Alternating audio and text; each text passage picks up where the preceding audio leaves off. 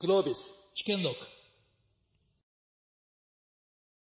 ありがとうございます。本日最後の文化会になりますけれども、すごい絵ですよね。なんかこのお三方と一緒に座っていること自体緊張感がとってもあるんですけれども、まあ、宗教、精神と宗教というとっても難しいテーマでのセッションなんですけれども、ただ皆さんも感じてらっしゃるように、そもそもこうデジタル化が進む中で、人間って何なんだろうってことを考える方増えてこられたと思うし同時にこのコロナパンデミックがあって我々こう命っていうこともすごく考えるようになって、まあ、そういう精神性人間にしかない精神性ということを考えると同時にじゃあそれをまあ支えてくれるのは宗教なのか導いてくれるのは宗教なのかはたまた21世紀宗教っていうのは一体どういう役割として存在するんだろうかとか、まあ、いろんなことを日本人だけでもなくみんな考えるようになってきたと思うんですけれども、まあ、そんな大きな広がりの中で今日はあの3人の宗教者の方からお話を伺っていきたいなと思っておりますさあそれではまず最初にお一人ずつ、まあ、このコロナというものをご経験されて宗教者から見える世界がまあどう変わったのか、まあ、この辺りを自由に語っていただけたらと思いますけれどもどうしようダイアジャリからじゃあお願いしましょうか。はい、えーコロナ禍に、えーなってからですね、えー一つこうテーマとなっているのが、えー寄り添うという、まあ、そんなことをテーマにこの2年間約2年間私は過ごしていました。ただこの寄り添うというのと今度寄り添われる方のこの関係なんですがこのお互いにえーとてもいいこう良好な関係を築き上げるということは非常に、えー難しいなと思います。また時代も私がおぎゃーと生まれた頃は、えー音楽を録音する音を録音するというものがなくテープから始まって若干の批判 MD、CD 今は音楽はダウンロードするというこの、えー文明というものがどんどんとこう発達してくると今度文化と言われるもの、まあ、私たちのお坊さんの世界では、えーお師匠さんからこの弟子に、えー何かこう目に見えないえーものお師匠さんを信じ神仏を信じでその中でですね宗教の本質っていうものはうん何かこうおそこからこう確信を得る。それも日常生活の中であこうなんだああなんだっていう確信を得ながらで、えーその私たちお坊さん一人一人も社会的影響を受けますからその中の辛いこと苦しいこと悲しいことそれを突き抜けた時にあなるほどとこう見えてくるものこの確信を得ながら自分自身を成長させてくるんですが何かこう辛いこと苦しいことがあるとどうもすぐに、えー気持ちがネガティブになる方向のなんかそういう流れがあるんではないかなと。なので本当にこうこちら側の表現も寄り添う場合に、えー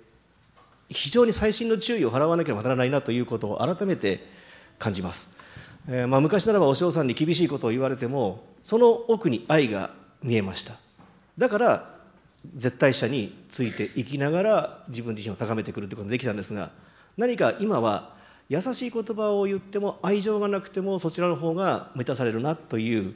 まあ、そういうこう時代になってきて我々がどう宗教者として市場の一般の皆さんと向き合っていくかということが改めて今、え問われそしてまだ自分自身も模索している最中です。ありがとうございます。向き合い方って本当お坊さんも悩むっていうことをおっしゃってくださいましたけどありがとうございます。えーでは福井さんお願いいたします。はい、えー私はですね、えーあのまあ、寺の住職をしながらあ認定 NPO 法人お寺おやつクラブというですね NPO の運営をしております、えーお寺に上がるお供え物をですね、えーおてこれまではこう地域の人お寺の中で、えーそれを消費してきたわけですけども、ま、それを困っている人たちに、えーお裾分けをしていこうという活動でもう今で、7年8年経っている活動ですけどもでまああの少しずつこう知名度が上がってくる中で、えまあ、コロナがやってきてですねで私を助けてくださいっていう人がむちゃくちゃ増えたんですね。でコロナ以前から比べると今私たちが、えー、お裾分けをしている量は10倍になってます。で、まあ、その10倍に対してですね、あの当然組織は10倍にならないわけですから、まあ、組織としても2倍ぐらいにはなってるんですけど、なんとか。本当にこう我々自身もですね毎日、えー、すごい大変な、えー、お供え物をいただいてそれをお裾分けしていくっていうことを、まあ、繰り返しているわけですけどもこれだいぶ最近こう潮目っていうか変わってきたなと思うのはですねお供え物に一言こう付け加えるお手紙書かれたりすること増えてるんですね。で大体何て書いてあるかっていうと本当不思議な言葉なんですけども支援をさせてくれてありがとうって書いてるんですね。で本当にあのこういう言葉がたくさん、えー、揃ってそういう言葉が出てくるっていうことに本当にこう胸を、え、打たれるというかですね。あのまだまだこの社会はあ捨てたもんじゃないんじゃないかなというふうに思っていますでそういったことを我々自身がですねこう気づかされるわけですけどもただそこその言葉を私たちだけでとどめていてはもったいないと思うので、まあ、こういう場でですね皆さんにお伝えしながら、まあ、そういったことをされる方々がまだたくさんおられますよという話をさせていただいている、まあ、そんな昨今です。ありがとうございます。あのこの間福井さんのおやつクラブのねあのご支援をいただいた方々の声っていうのを見せていただいたんですけど、まあ、本当に読んで涙が出るというかこんなに辛い思いをされてる方がこんなにいらっしゃったのかと。まそして今の支援させてくれてありがとうっていう言葉も実はすごく大事な言葉でなんかそこに宗教者の方の役割もしかしたらあるかもっていうのはちょっと感じてこの後議論させてください。ありがとうございます。じゃあ大光さんこのコロナ禍、何を感じられましたでしょうか？はい。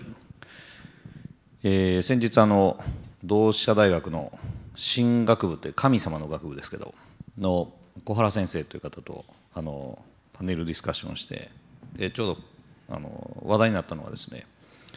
えー、近年の特徴として能力が音調を駆逐すると、まあ、こういう話題になったんですね。能力が音調を駆逐する、え、これどういう現象かというと例えばえーまあ、私5年前からスタンフォードの客員講師をさせてもらってますけどでスタンフォードにしろハーバードにしろその学生さんに話を聞くと僕は頑張って努力したから今この学生をやってるんだってこうみんな言うわけですね。でもこう実情を見てみると、えー、大体ハーバードスタンフォードの学生の70%ぐらいがアメリカの世帯収入の上位5分の1の家庭から出てきていると。でつまりこうそうある種下駄を履かせてもらってるからそこに自分の力努力が加わって、まあ、そういう立場になれているっていう。でも自分たちは能力があるから来たんだと思っているという。でこういう現象がですね結構世の中に蔓延してるなって思うんですね。でさっきあの、えー、セッション2つ聞きましたけど、まあ、例えば CO2 の話。私自身も、まあ、その CO2 のことに関しては、まあ、非常に関心があるしえー、石油燃料を使えばなくなるしもったいない精神は大事だけどもでもあの、まあ、CO2 の今の問題の根底にはですね人間が頑張れば自然環境をコントロールできるっていう極めてこう欧米的な発想が根底にあるような気がするんですね。でこれはですねあの前提条件としてまあ、例えば縄文時代のように突然太陽が元気になってあったかくなって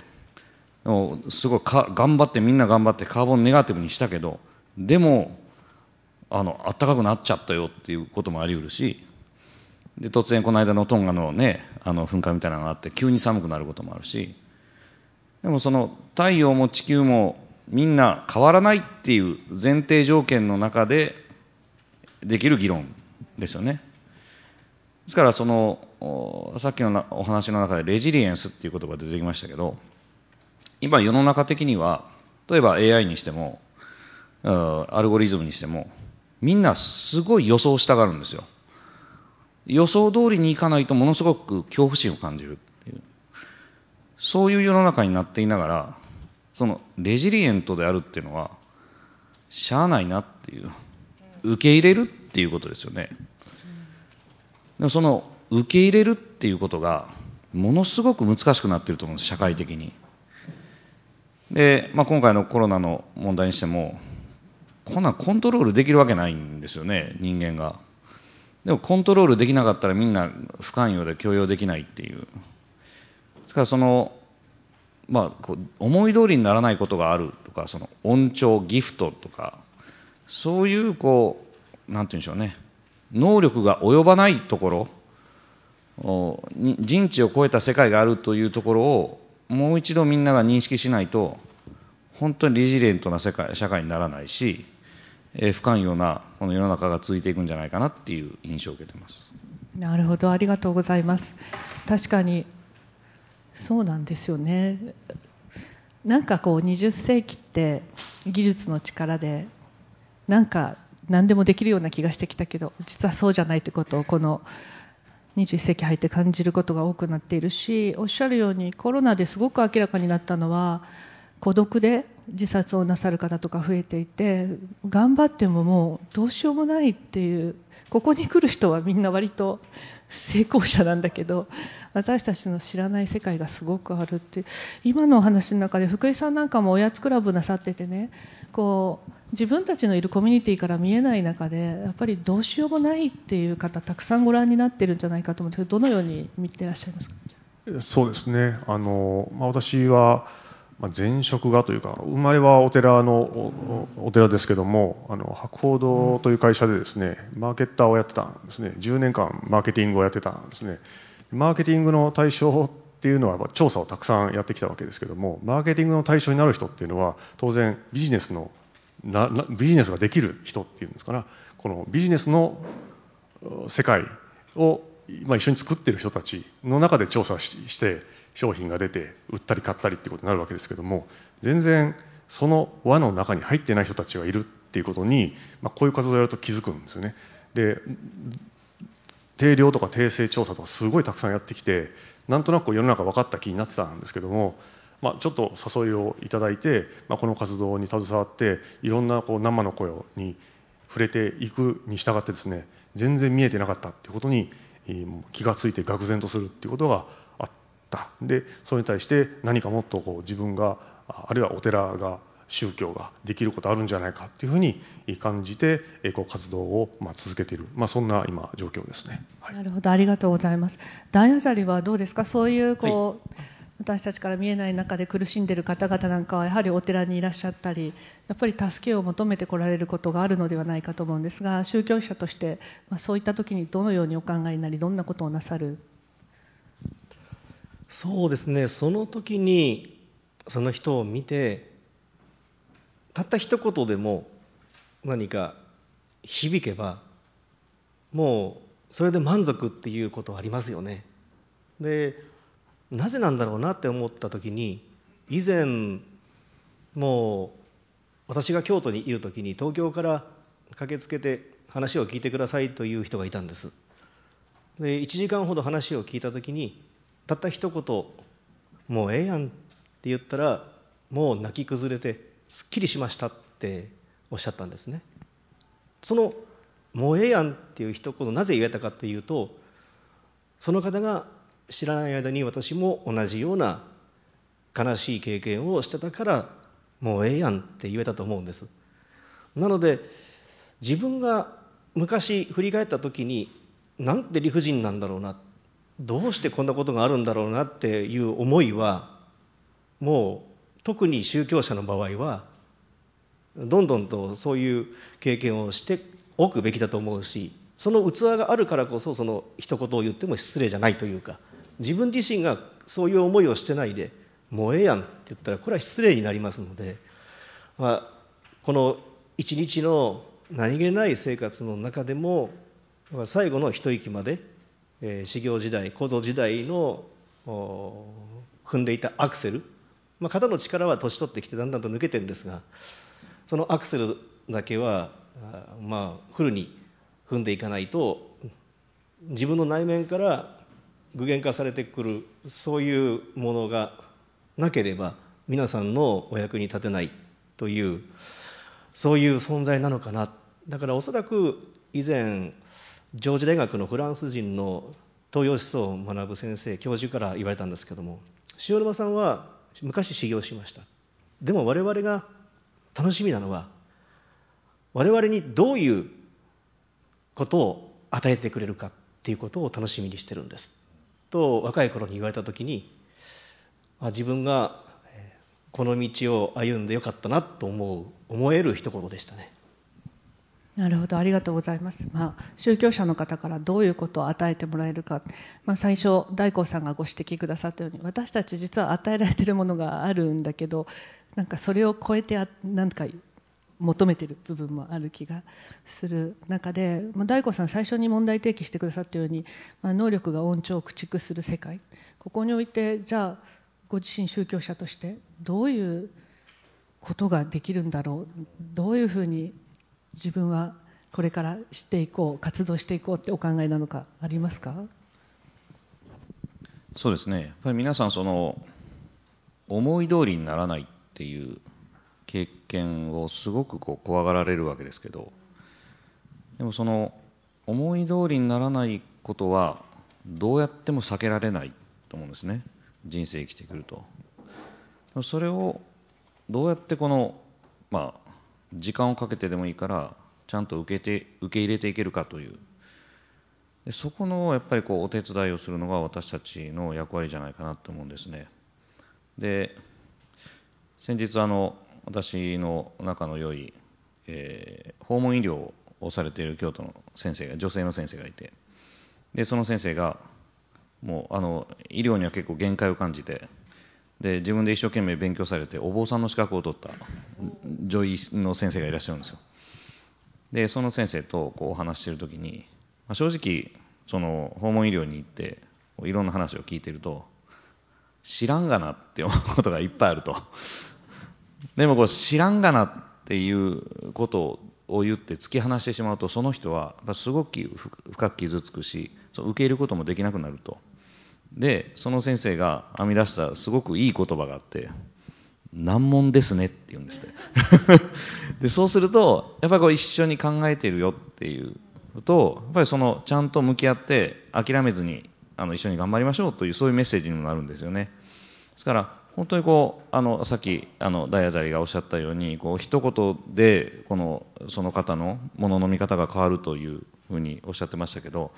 まさに、まあ、そういうことをするのが私たちの一つの大きな役割なんじゃないかなっていうふうに思います。そうか。ある意味寄り添い方の一つですね。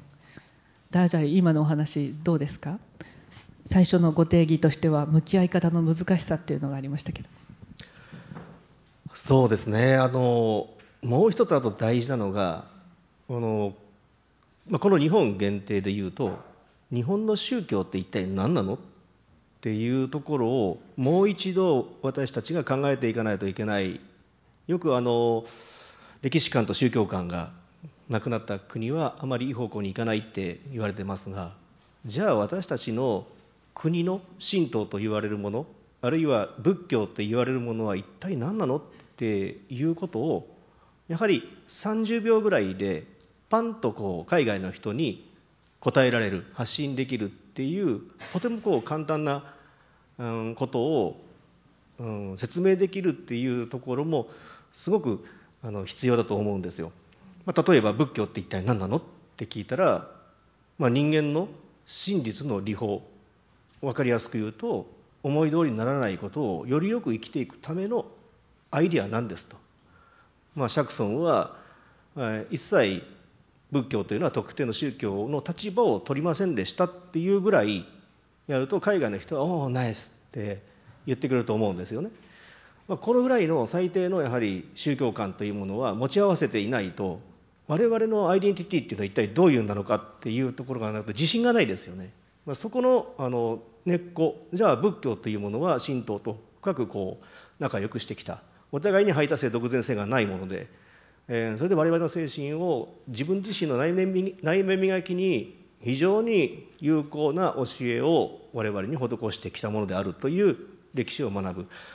もうここを改めて我々があどうやって自分磨いたらいいの？とか。それはもうお坊さんがそれぞれのも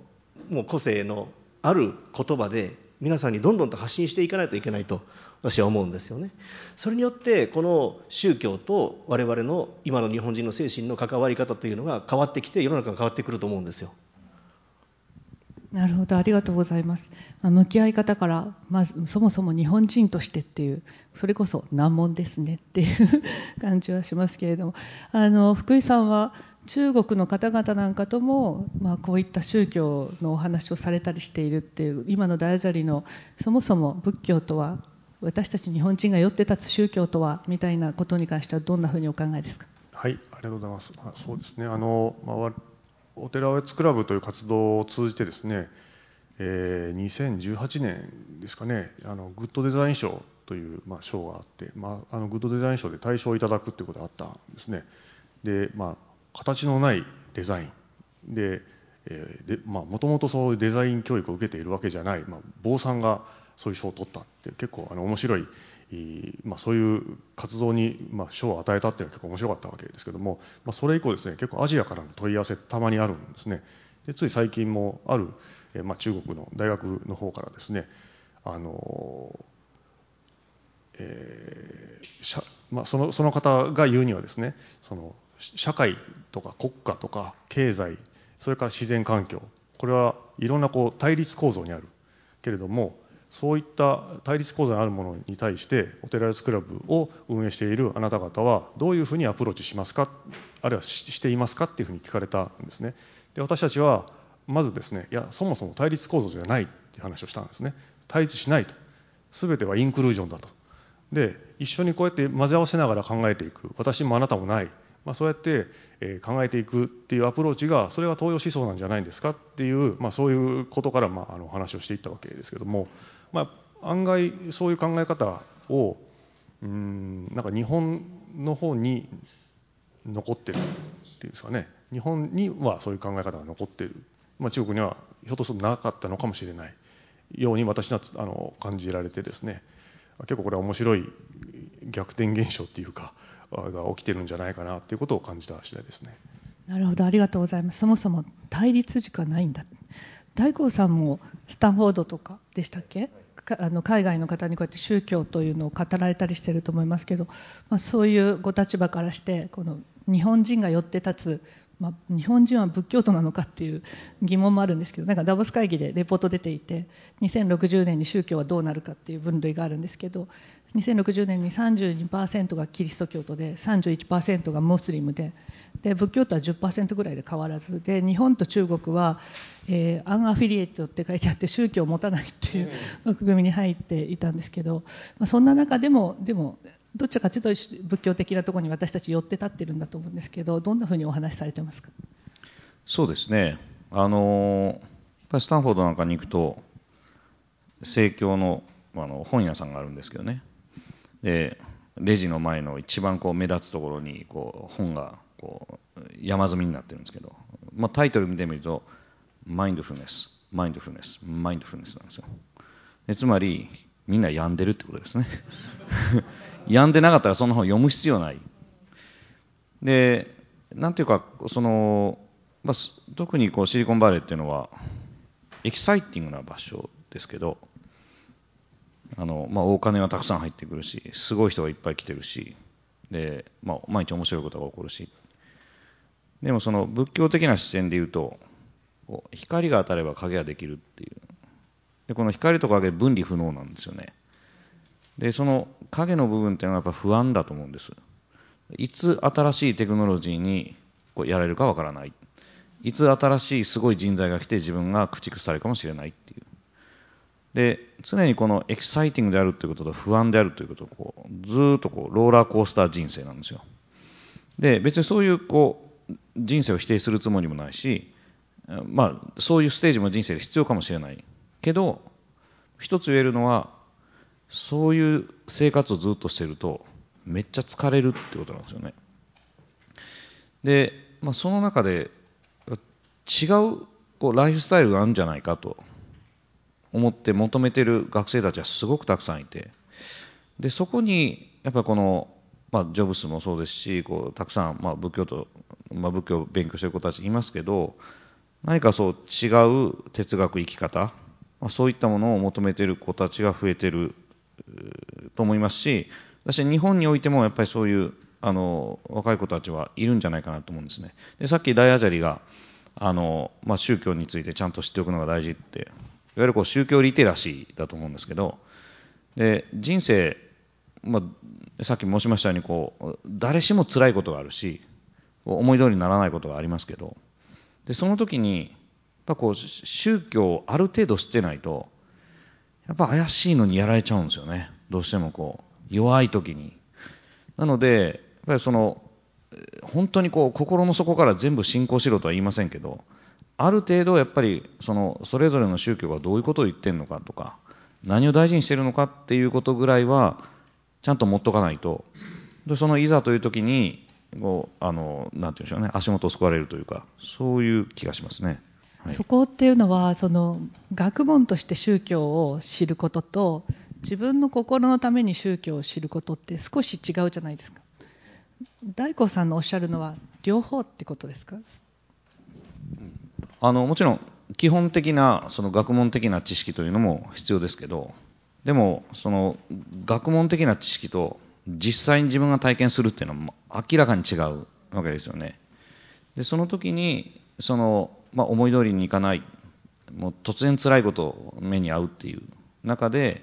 ちゃんとその、まあ、自分に向き合ってでえー、まあ、いい導きというか、そういうものを得られるっていうのは、やっぱこう人生でも非常にこう重要な宝になるんじゃないかなと思うんですね。はい、なるほど。福井さんはそういう意味じゃ、もうどうしようもないと思いながら生きてらっしゃる方にこうおやつクラブでご支援されたりするわけですけれども、まあ、そういう方にその宗教というものはお伝えしようと思ってらっしゃるんですか？それとはまた別なんですか？この宗教との関係があるんですか、あのまあ、すごい建前を言うとですね認定 NPO 法人というあの法人格ですからあの布教しちゃいけないんですね。その箱を開けてですねなんかそうブッダの言葉とかね、えー、そう仏教的なメッセージ入っているとこれはあの NG なんです。あの剥奪されちゃうんで活動できなくなっちゃうんで一切やりません。けれども明らかに何か感じてる。感じて多くの方が、えー、涙を流してですね。で、えー、自分にその与えられたものっていうのを一つ一つこう手に取られてで、えー、またいつか私も、えー、この環境が変わったら今度は自分が、えー、そう施しをする側になりたいっていうそういうお手紙を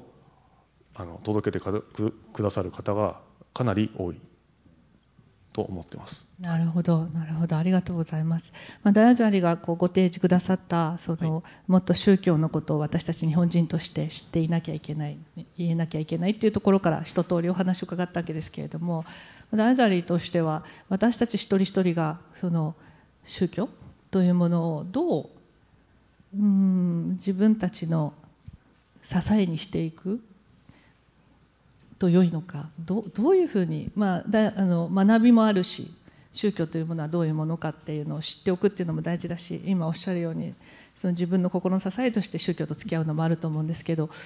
私たちにアドバイスがあるとするならば宗教というのを自分のものにしていくために何かありますか？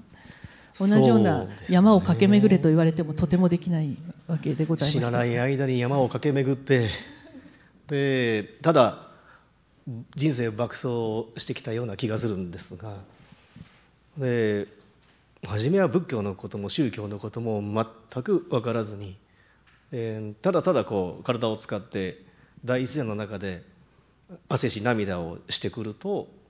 まあ、大したその皆さんに、えー、自慢できるようなことはないですがただ一つのことを貫くとかあとは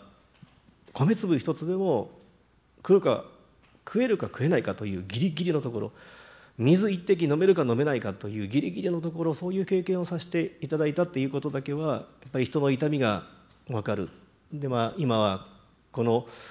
えー、同じ空気を吸っているこの時に、えー、水一滴飲めずに今日も命を落とさなければならない環境の中で生活をしている人もいるので、まあ、そういう意味では体験をさせていただいたことは無駄ではなかった。そしてまたそれを咀嚼して皆さんにどうお伝えしていくかというのが自分の役目だと思うんですがそもそもこの宗教というものはあの、まあ、リリュージョンというのと一緒だということはこれはもう了解済みなんですがあの明治の哲学者が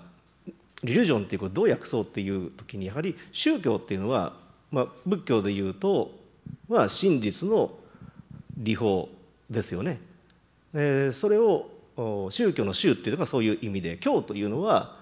えー、種々いろんな、えー、素質の人たちにそれを教えを施すという意味なんですよね。だからリリュージョンリリュージョンっていうのはこれは海外のまあ大体のこう解釈で言うとやはりこう神と離れた人をもう太宰な生活をしている人たちをもう一度つなげるという意味でもあるんですよね。だからこのリリジョンってなるとこう思想感情がガッとこう合致してるんですよ。神イコール自分の人生みたいな。ただ我々のこの宗教ってなると自分自身の内面を磨いたり人生をよりよく生きていくためのものってなるのでそういう意味では、え、思想的、えー、勢力が少し我々は弱いかなと。ここをどういうふうにやはりあの目に見えない、えー、そういう Something Great と自分たちをつなげていくことができるかということが日本のこの宗教の課題でもあると思いますよね。そのためにはどうしたらいいですか？うん。目をつぶって祈るしかないね。大光さんはどうですか？あのやっぱこれいくら言葉で言っても伝わら伝わらないし、えあの人の経験を聞いてもわからないしやっぱりこれ自分の気づきなんですよね。でどうしてもこの、まあ、思い通りにならない時辛い時って逃げてしまいたくなるしででもそれをちゃんとこう向き合ってで自分自身の中で気づきを得てそれをこう受け入れるというそういう体験を積んでいくとやっぱりこう物の見え方とかその、まあ、さっき言ったレジリエントな心とかそういうものが徐々にやっぱりそう個々人として寛容されていくと思いますね。うん、そういうのってこのコロナ禍でねその本当私もそうだったけど全然外に出れなくて こうオンラインでしか人と会えなくてしかもすごく親しい人がいなければ本当に自分の心を吐露できる相手もいなくて、そのコロナじゃない時代以上にこうなんていうのかな寄って立つものがない辛さみたいなのがあってそんな中でこう宗教があったらよかったのかななんてポコッと思ったりとかするわけだけどもう今みたいに科学が進んじゃってこう宗教がまあ、仏教は割と量子力学とつながるところがあって科学的に解明できるなみたいな思うところあったりするんだけど今の時代から私たちもう一度お坊さんに寄り添ってもらうとか そういうことっていうのはできるんだろうかってちょっと思ったりするんだけどどどうですか実際。やっぱりそのなんて言うんでしょうね、今の宗教ってお願いの宗教なんですよね、うん、みんな何々がもらえますように、うん、何々になりますようにっていう。一方的にお願いするだけなんですけど、それじゃあ私うまくいかないと思うんです。やっぱり自分自身の努力もあってでそこに何かが作用してこう、まあ、いい世界が築かれるというものだと思うんですよね。でそのある方が悟りの世界を表現するとっていうあのなんか、まあ、あの本の記述の中で、うん、えー、子供が真剣に鬼ごっこやってる感じっていう表現されててこれすごいいいなと思ってるんですよ私。で子供って鬼ごっこだからといって手抜かないでしょ、うん、でも所詮鬼ごっこなんですよ、うん、でこういう心の持ち方ってすごい重要だなと思うんですね。でみんなもう鬼ごっこしかないと思ってるんですよ今、うん、なんかもうそれがなくなったらもう終わりみたいな、うん、でも所詮遊びなんだよ。でも真剣にやるんですよ。でそういうこう人生の突き詰めた中でその先に何かこういいものがあるんじゃないかなっていう。そのそういう体験が私今すごく不足してるなって思うんですね、うん、どうやって体験したらいい？どうやって体験するか。その時にお寺って役割がある、うん、それとも私たちはもっと日々の中でなんかつい私たちすぐじゃあメディテーションしてみようとかね、うん。なんかそっちに逃げちゃう逃げてるわけではないけどなんかそういう方向に行っちゃうんだけど、でさっき言ったその思い通りにならないってことからその辛い時にちゃんと向き合うっていうところだと思いますよ。もうそそれの一点だと思いますねうん。逃げない向き合う。はい。福井さんはどう思われますか？うーんなかなか難しいなと思いますが、そうですね、あのまあ、またこうお寺八クラブの活動のお話で言うと、まあ、なんかこう、この活動に携わった人たちが、まあ、僕らは積極的に、えー届けられた声をフィードバックするっていうことを必ずやってるんですよね、どんどんフィードバックしていくと。えーというのは、すごく、なんだろうな、あこの言葉はすごいなと思うけども、えーでそういうものがたくさん来るんですよね、まあ、さっきも言った、えー支援させてくれてありがとうっていう言葉とか、えーそうですね。あの、まあ、自分が、え施しできる立場になったらそういう側に回りたいとかですね、ま、そんな言葉がたくさん届けられるので、そまあ、いかにこうフィードバックしていくか。で、まあ、あのこの活動に携わってくださった方々に、まあ、そういう気づきを与えていくっていうこと。本当にこうなんていうかな。今いろんなやっぱテクノロジーによってですねこう最適化されすぎてると思うんですよね。どんどん最適化される方向に向かっていて自分と本当にこうつながりのないものとつながりにくいっていうかその偶発的なものとかが本当にこうなくなってきてる中でですねどうやってその偶然偶発セレンディピティみたいなものを得ていくかっていうことをもうちょっとやっぱ考えなきゃいけない、まあ、それが仏教でいうと演技の世界になっていくわけですけども自分をこう固定化しすぎちゃうどうしても。そこからどう離れるかっていうことにえーちょっとこう頭を使いながらですね、まあ、例えばそういう NPO と関わってみる。そうすると全然違う自分と全く違う世界のえー声が聞こえてくるっていうこともあったりしますから、ま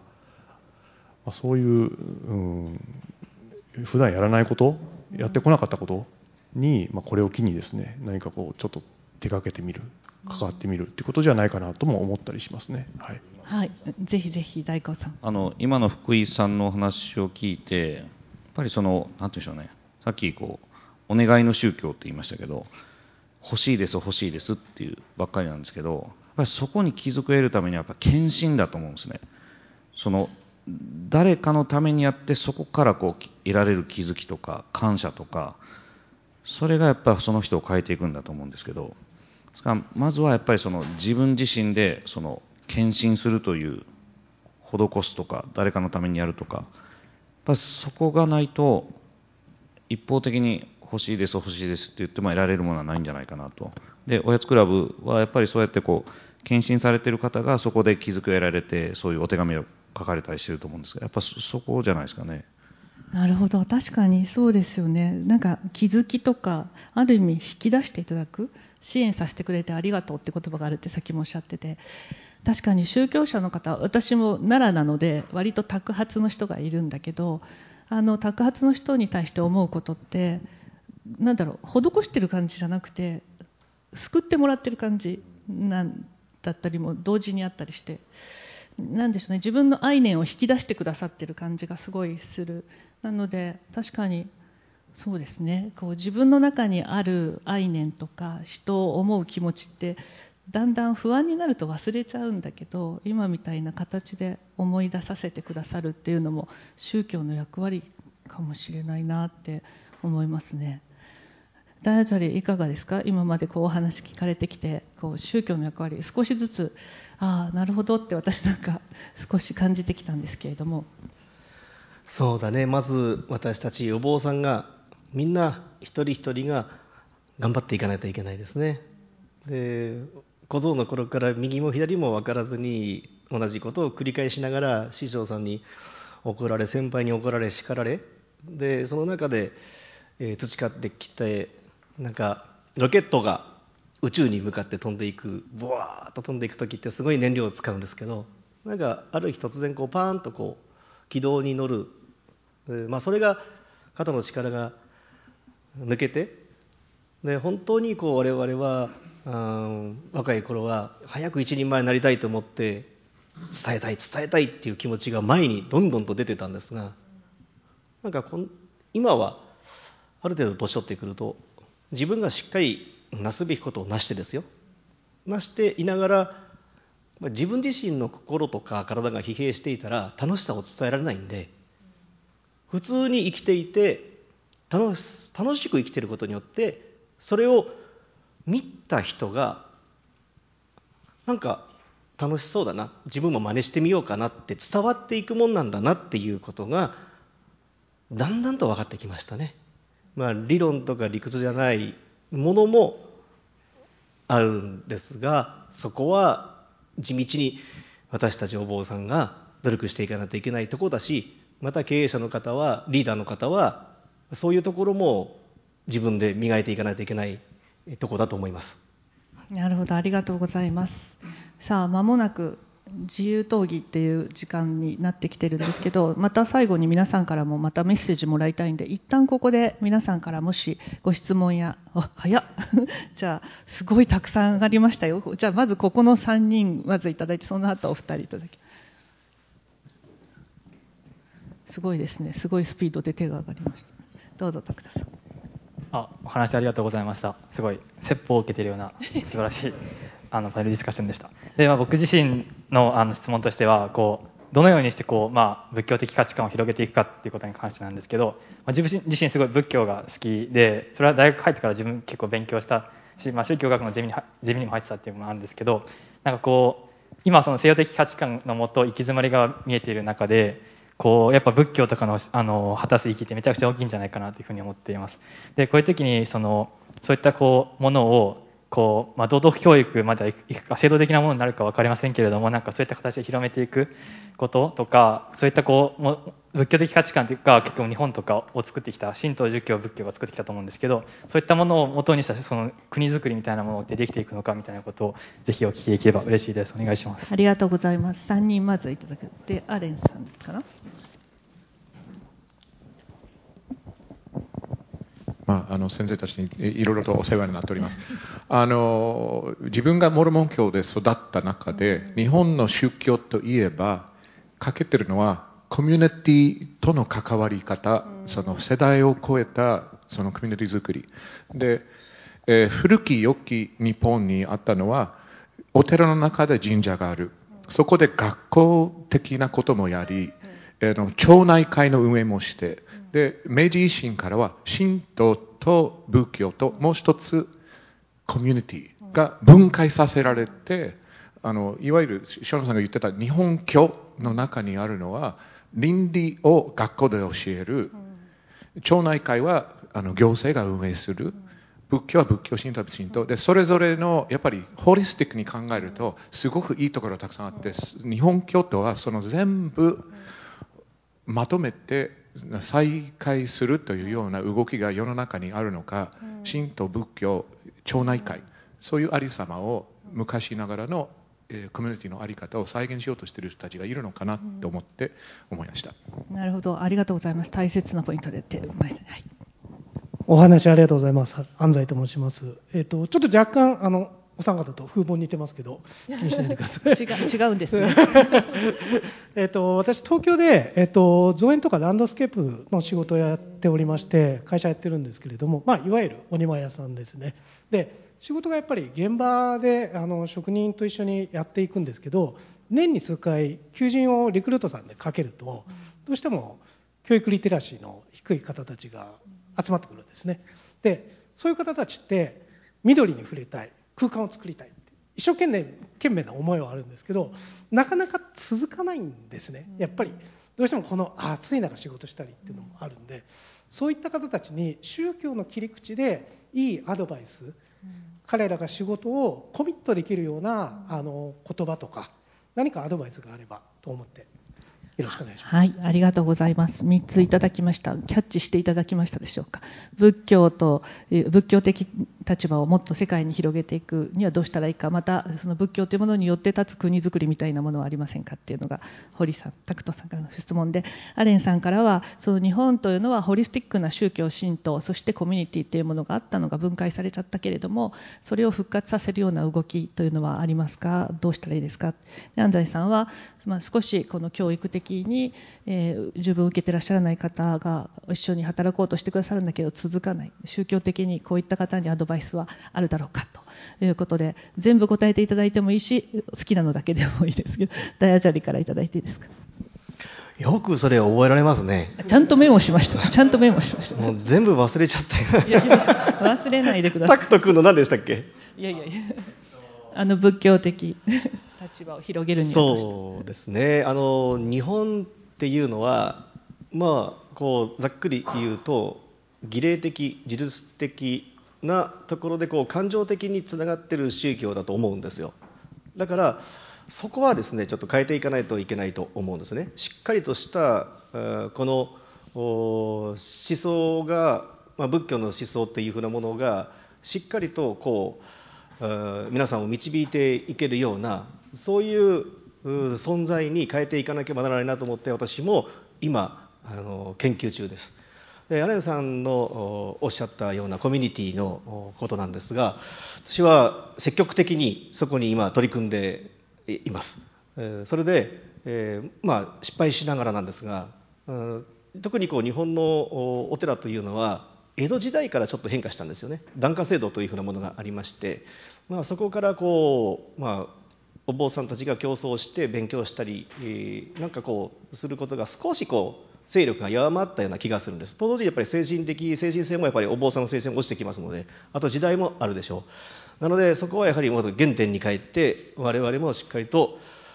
力を入れて取り組んでいかないといけないと思います。そしてただもう昔のことを昔ながらに難しいことを難しく言う時代は終わったと思います。きちんと自分たちが例えば私は嫌いな人がいませんっていうことを皆さんにお伝えする場合は自分が0100で嫌いな人がいなくなってから初めてその言葉を発した時に宗教的な力が加わり目に見えない力が加わり説得力が増すと思うんですね。そういうお坊さんがどんどんとこう増えてくることが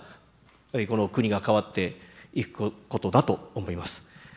以上ですはいありがとうございます福井さんお願いしますはい、ありがとうございます。えっと、一つ目と二つ目のあのご質問に関わるお話をしたいと思います。あのまあ、日本人、まあ、日本のそのコミュニティが解体されていったっていうお話がありましたけども、まあ、それで全くなくなったわけじゃないってことなんですよね。で、あのまあ、例えばあの大阪大学の稲葉先生の、えーお話ではですね日本人は無意識の宗教性があるっていう言い方をされます。で無意識の宗教性なので意識してないんですね。あるいは意識できないんですね。自分に宗教性があるかどうかすら意識できない。それぐらいのところ深い部分に宗教性が眠っているっていう。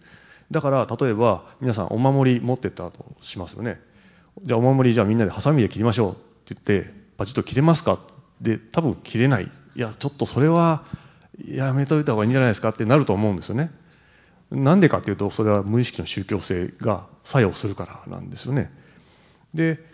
そういうことにやっぱ一つ一つ気がつかなきゃいけないっていうかそう気づくように我々が、まあ、あの誘導していくというか、まあ、そういう場を提供しなきゃいけないっていうことなんだなというふうに思ってます。で宗教で宗教学的なあの前提で言うと人間とは宗教的な存在であるっていうその前提から入るんですよねいきなり。だから私たちは宗教的な存在なんだと。なんだけど日本人はそこに意識を向けられていない無意識の部分にまあ眠ってしまっているっていうところからスタートする。だからないっていうことじゃないんだっていうことにもう一回気がつきましょうという、まあ、そんなことだと思っております。であ3番目のお話理由はあこれもあの手短いんですけど、まあ、あの宗教的なアドバイス宗教者からのアドバイスがあるとするとやっぱ習慣ですよね。習どうやって習慣に持っていくかっていうこと。ほほとんどこう昔から変わらないことをずっとやり続けていて今の,、まあ、あのもちろん変わる部分もあるんですけども、えーまあ、そうやってお寺を維持してきた仏教っていうものを続けてきたっていうことですから、まあ、そこからも学びがあるとしたらいかに習慣化させていくかっていうこと難しいことは多分続かないっていうことだと思います。はい、ありがとうございます。じゃあ、大子さん。はい、えー、一つ目の堀君の、えー、私5年ほど前にあのローマ教皇が主催される宗教者会議にイタリアに行ってで質問したんですね、えー、これだけ世界であの無宗教がマジョリティになってる中で宗教者会議をやる意義は何ですかってこう質問したんですね。でそしたら、まあ、こういろんな話があったんですけど一番印象的だったのはあの今の時代に宗教家がやらなきゃいけないこと2つあると。まず1つはあの教会から出なさいお寺から出なさいって言われたんですね。で中にいたらすごい宗教に興味がある人は来るけど興味がなかったら全く来ない。もしくは写真撮ってインスタに上げて終わり、まあ、そこは言いませんでしたけど。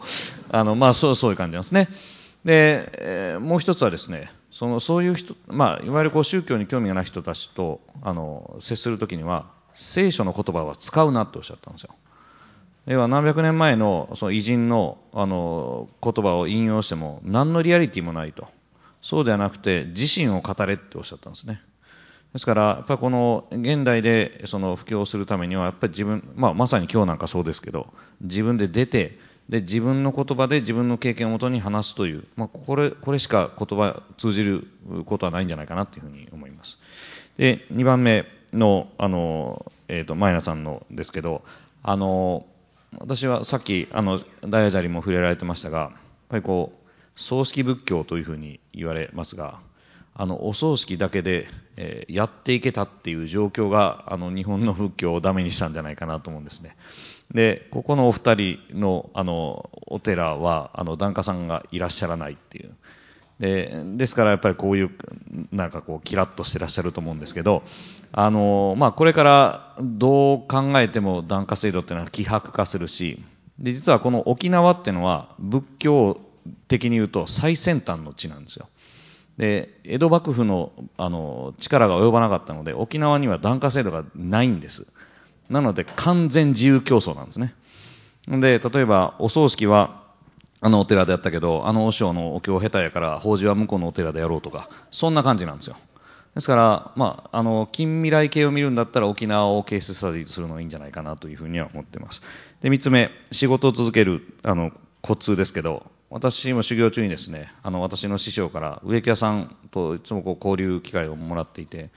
でお前らは23年なんか眠い眠い言いながらあの適当に修行して、えー、そしたらあの上座に座らせてもらってふかふかの座布団の上にあののさばってあのでかい顔してるけれどもあの植木屋さんは暑い中木に登って命を懸けてあのやってくださってるんだぞとだからお前ら自分たちだけしんどい思いしてると思うなとこうおっしゃったんですね。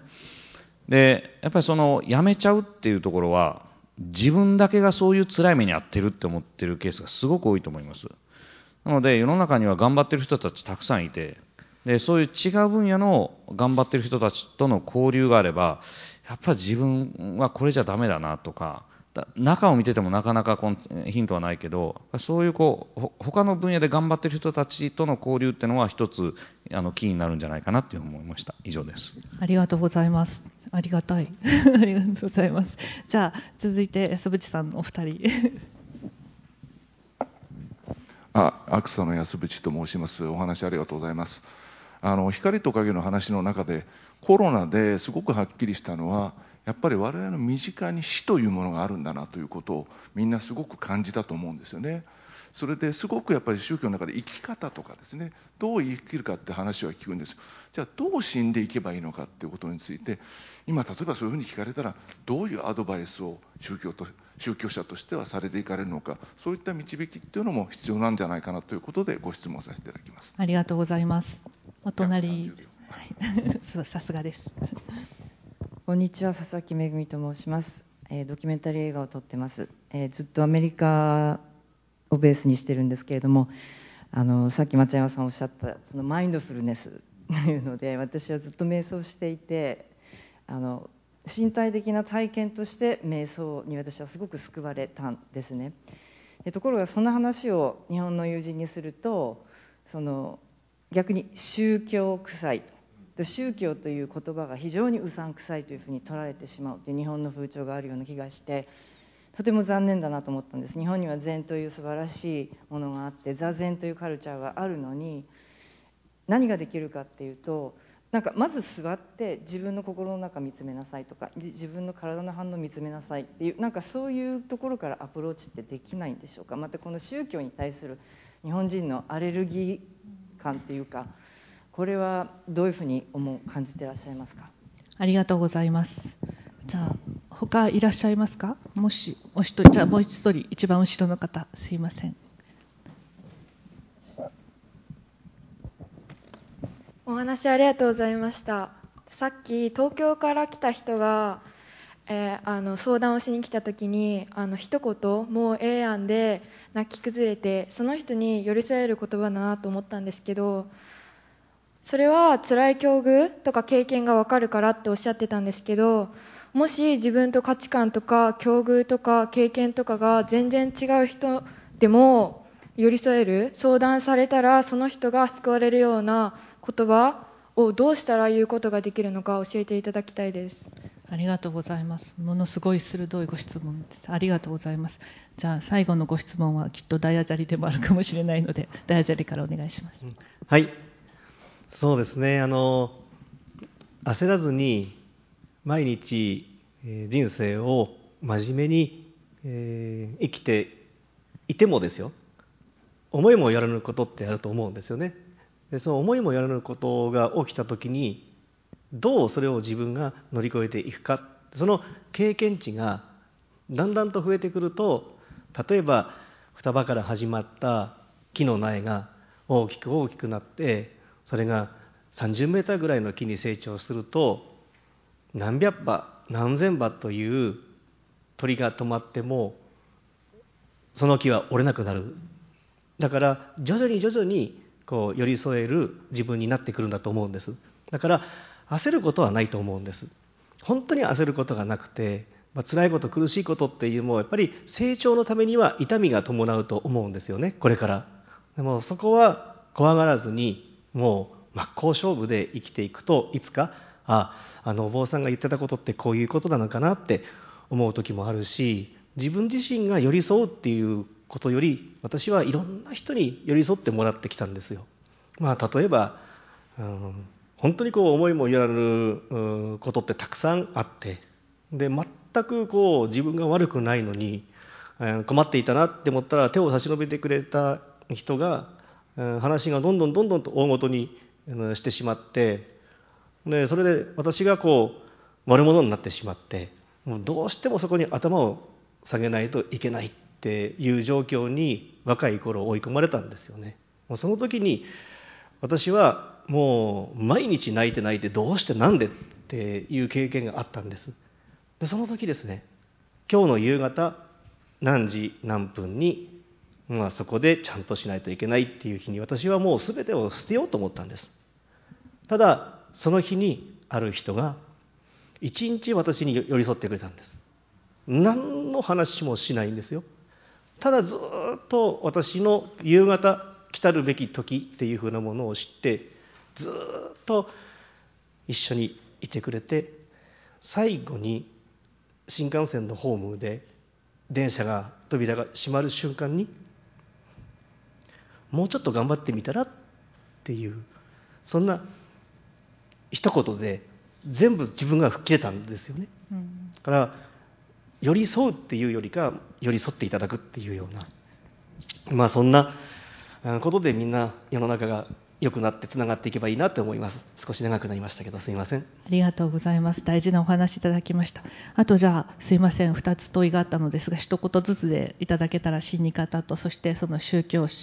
アレルギーの部分について福井さんそして大光さんお願いします。はい、えー、どう死ぬかは私もちょっと分かりませんがただあの自分の寺のお坊さんの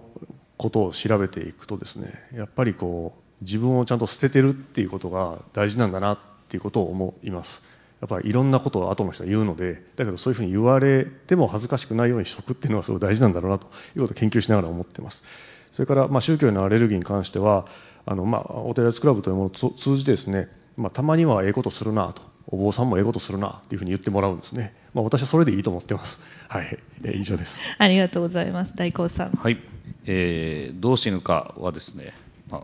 例えば20代の子たちに話を聞くと、あなたの夢何ですかって聞いたら、まあ、会社経営したりとか、なプロ野球選手などいろいろありますよね。70代、80代の人に、あなたの夢何ですかって言ったらですね、かなりの人がいい施設に入ることって言うんですね。いや、そんなために生きてきたんじゃないでしょと。でもやっぱりこう私人間の尊厳っていうのは自分で動けて自分の口から食べれるっていうもうそれがもう最低限の尊厳だと思うんですよやっぱりそちゃんと自分のやりたいこと思いを遂げられるように準備をしていくっていう。まあこれが私はよく生きることでありよく死ぬことだと思います。で、えーもう一点この宗教アレルギーの件ですけれどもやっぱこれはあのあの教育基本法っていうのはすごいこう重要だなと思ってて、えー学校公教育の中では宗教は絶対教えちゃいけないっていうのがあったんですけど平成24年に改正になってですね公教育の中で宗教を教えちゃいけないと。でもこの宗教的その体験は教育上、道徳上非常に重要だからあの、まあ、それをこうあの阻害しないみたいなそういう条文が入ってそこからまその学校の教育の中で宗教を体験するようなプログラムが始まってきたんですけど今から10年前です。からこれからちょっと変わっていくんじゃないかなっていうふうには感じています。以上です。はい、ありがとうございました。あっという間に時間になりましたが、皆さんからも素晴らしい質問をいただいて、この時間を終えることができます。まさに鬼ごっこのように生きてっておっしゃってくださいましたけど、所詮一度の人生、遊びのようで、でも一生懸命生きていきたいなと、今日改めて思いました。少ない時間ですけれども、きっとこの後もさんお三方と対話をなさってお一人お一人の心の中にあるその人を思う気持ちというのをぜひ引き出していただく時間を作っていただけたらと思います。え素晴らしいお話をいただいた3人の宗教者の方に大きな拍手をお願いいたします。ありがとうございました。